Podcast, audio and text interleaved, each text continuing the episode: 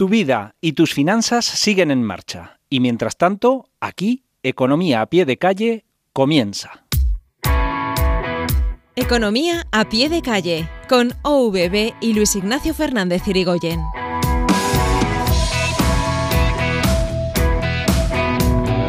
Cuando estás en fechas navideñas no eres consciente del dinero que vas gastando, no controlas el dinero que se te va.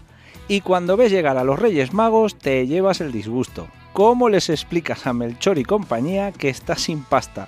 Maldita cuesta de enero. Es de perogrullo, pero la solución a la temida cuesta de enero la tienes que planificar y organizar antes de enero. Si no hacemos nada en los meses anteriores, probablemente nada podremos hacer para pasar lo mejor posible este temido primer mes del año. Así que lo primero que toca es hacer un buen presupuesto de ingresos y gastos a nivel semanal, mensual y anual no debemos dejar ningún aspecto económico fuera de control, si no, los objetivos no se cumplen y luego nos lamentamos. Comprométete contigo mismo para hacer ese control. Con una hoja Excel o una simple libreta es suficiente. No necesitas un programa informático de la NASA para controlar tus ingresos y gastos. Seguro que miras el euro allá donde vas, pero nunca estarán de más estos sencillos consejos. Negocia a la baja todo lo que puedas tus contratos de electricidad, agua, teléfono, internet y seguros de todo tipo. Dos euros menos de un lado o tres euros del otro, al final resulta que te suponen 25 euros menos al mes por negociar mejor tus recibos, pues son 300 euros menos al año. Mucho cuidado también con los gastos hormiga, esa cervecita en el bar, el cigarrito, los cafelitos.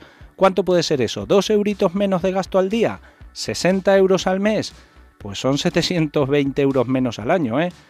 En fin, con estos dos consejos, pues ya tendrías unos 1000 euros disponibles para cuando llegue enero, que no estaría nada mal. Ah, y se me olvidaba, por favor, haz partícipes a tus hijos en el compromiso familiar de ahorro. Es fundamental que los niños y sobre todo los adolescentes sean conscientes de los gastos que tienen sus padres.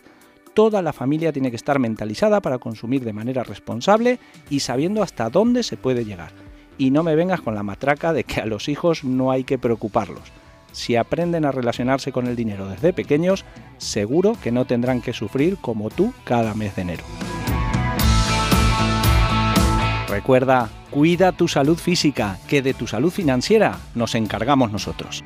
¿Necesitas el asesoramiento de OVB? Ahorro, inversión, seguros y financiación.